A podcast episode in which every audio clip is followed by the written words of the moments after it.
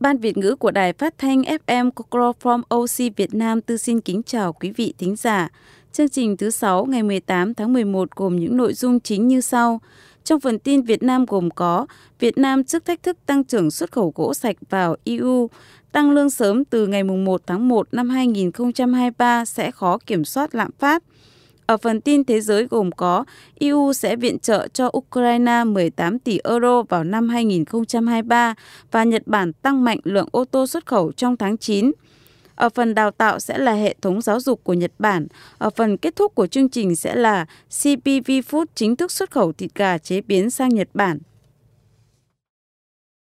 Trong phần bảng tin chi tiết đầu tiên là tin Việt Nam. Việt Nam trước thách thức tăng trưởng xuất khẩu gỗ sạch vào EU. Việt Nam đang phấn đấu trở thành một trong những trung tâm chế biến gỗ xuất khẩu hàng đầu thế giới và khối tư nhân được kỳ vọng đóng vai trò nòng cốt trong chiến lược xuất khẩu gỗ hợp pháp vào Liên minh châu Âu.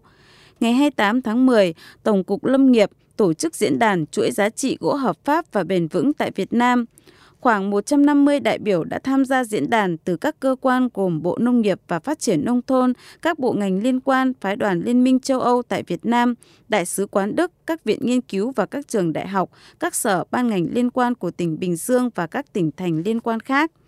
Mục tiêu của diễn đàn chuỗi giá trị gỗ hợp pháp và bền vững tại Việt Nam là thúc đẩy đối thoại giữa các bên liên quan trong ngành lâm nghiệp, bao gồm các cơ quan chính phủ, hiệp hội gỗ, tổ chức phi chính phủ và các đối tác phát triển về chuỗi cung ứng gỗ hợp pháp và bền vững. Việt Nam đang phấn đấu trở thành một trong những trung tâm chế biến gỗ xuất khẩu hàng đầu thế giới. Dự báo đến năm 2030, tổng kim ngạch xuất khẩu của ngành chế biến gỗ Việt Nam ước đạt 25 tỷ USD. Tiếp theo sẽ là thông tin tăng lương sớm từ ngày 1 tháng 1 năm 2023 sẽ khó kiểm soát lạm phát. Theo Bộ Tài chính thì mức trợ cấp người có công dự kiến điều chỉnh tăng 20,8% từ ngày 1 tháng 7 năm 2023 cũng là mức tăng khá.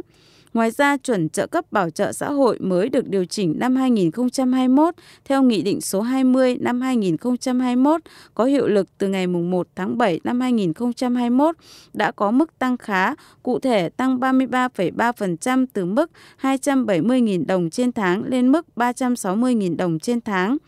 Về ý kiến tăng lương cơ sở cho cán bộ không chuyên trách cấp xã, Bộ Tài chính cho biết, theo quy định hiện hành, người hoạt động không chuyên trách ở cấp xã được hưởng phụ cấp từ ngân sách nhà nước, nhưng không phải là đối tượng hưởng lương từ ngân sách nhà nước.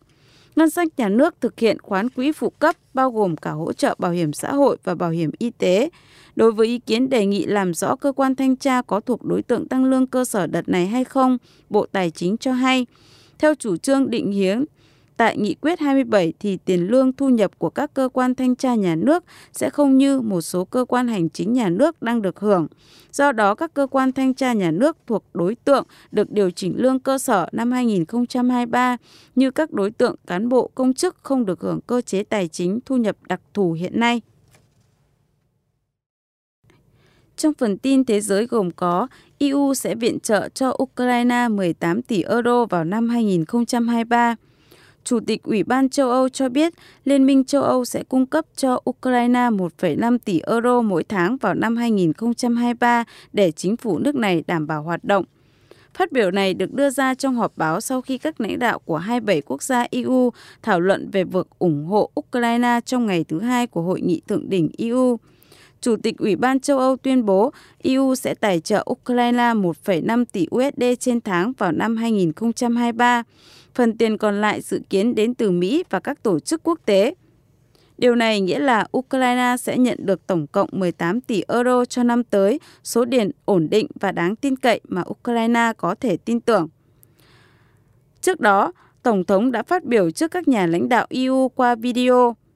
Ông nói rằng tên lửa và máy bay không người lái của Nga đã làm hỏng một phần ba cơ sở hạ tầng năng lượng của Ukraine. Nga cũng kích động một làn sóng di cư mới của người Ukraine sang các nước EU. Hành động tấn công các cơ sở năng lượng của chúng tôi là nhằm tạo ra nhiều vấn đề nhất có thể về điện và nhiệt cho Ukraine vào mùa thu và mùa đông này, để càng nhiều người Ukraine chuyển đến các nước châu Âu càng tốt. Tiếp theo sẽ là thông tin Nhật Bản tăng mạnh lượng ô tô xuất khẩu trong tháng 9.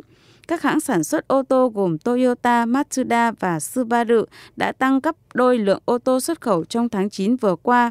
trong khi Honda, Nissan và Mitsubishi cũng ghi nhận xuất khẩu tăng gần 50%. Số liệu thống kê chính thức công bố ngày 28 tháng 10 cho thấy các nhà sản xuất ô tô Nhật Bản đã tăng mạnh xuất khẩu trong tháng 9 vừa qua so với cùng kỳ năm 2021. Cụ thể, các hãng sản xuất ô tô gồm Toyota, Mazda và Subaru đã tăng gấp đôi lượng ô tô xuất khẩu trong tháng 9 vừa qua. Sản lượng toàn cầu của Toyota cũng đạt mức kỷ luật kỷ lục 887.733 xe, tăng 73,2%, sản xuất trong nước đạt 275.605 xe, tăng 101,5% và sản lượng nước ngoài đạt kỷ lục 612.128 xe, tăng 62,9% lượng xuất khẩu ô tô của Mazda cũng tăng gấp đôi lên 52.341 xe, trong khi sản lượng xe thể thao xuất khẩu sang Bắc Mỹ, châu Âu và châu Đại Dương cũng tăng lên. Trong phần đào tạo sẽ là về hệ thống giáo dục của Nhật Bản. Ở Nhật Bản, hệ thống giáo dục có nhiều đặc điểm khác với Việt Nam. Nếu ở Việt Nam chúng ta có 5 năm học cấp 1, 4 năm học cấp 2, 3 năm học cấp 3 và 4 năm học đại học, thì ở Nhật Bản học sinh lại phải trải qua 6 năm cấp 1, 3 năm cấp 2, 3 năm cấp 3 và 4 năm đại học. Nhật Bản cũng có nhiều loại trường học như ở Việt Nam như mẫu giáo từ 1 đến 3 năm, tiểu học 6 năm từ 6 đến 12 tuổi, trung học cơ sở 3 năm từ 13 đến 15 tuổi, trung học phổ thông 3 năm, cao đẳng 2 năm, học khoa học 3 năm, cao đẳng kỹ thuật từ 5 đến 5,5 năm, đại học ngắn hạn là 2 năm, đại học chính quy 4 năm, trường dạy nghề 1 năm trở lên, trường trung cấp 1 năm trở lên.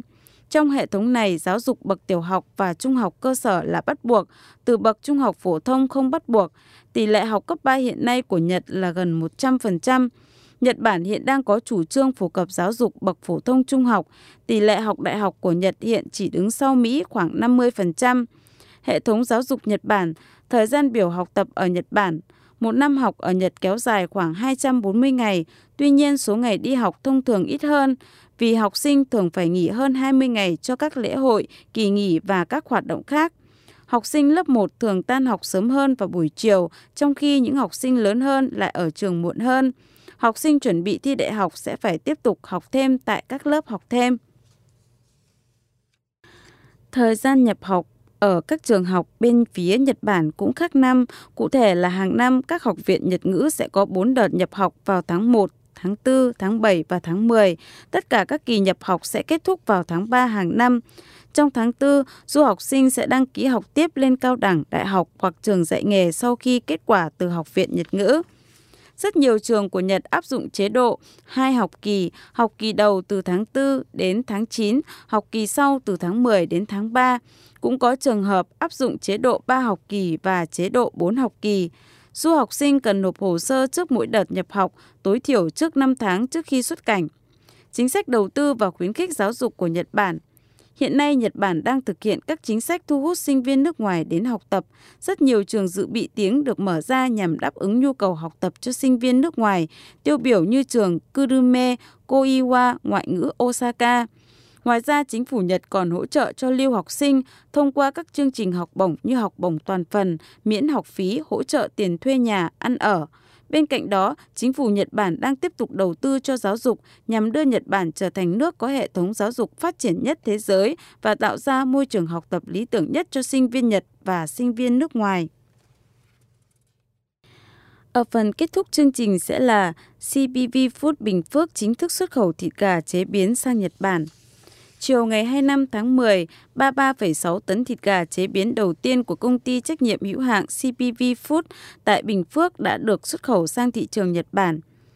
CPV Food là một tổ hợp nhà máy chăn nuôi chế biến thịt gà xuất khẩu hiện đại đi vào hoạt động cuối năm 2020 tại khu công nghiệp Bình Phước, xã Minh Thành, thị xã Trơn Thành, tỉnh Bình Phước. Công suất chế biến giai đoạn 1 của nhà máy là 1 triệu con trên tuần, 50 triệu con trên năm. Nhật Bản là một trong những thị trường tiềm năng và là đích đến của nhiều doanh nghiệp trong việc xuất khẩu các mặt hàng thực phẩm chất lượng cao. Khi chinh phục được thị trường này, việc thâm nhập các thị trường khác sẽ thuận lợi hơn. Chương trình đến đây là kết thúc. Cảm ơn quý vị đã theo dõi và lắng nghe chương trình. Mọi liên lạc xin quý vị gửi về cocolo.jp. Muốn nghe lại chương trình xin quý vị hãy liên lạc đến dadico.jp. Chào tạm biệt và hẹn gặp lại ở chương trình thứ sáu tuần sau nhé.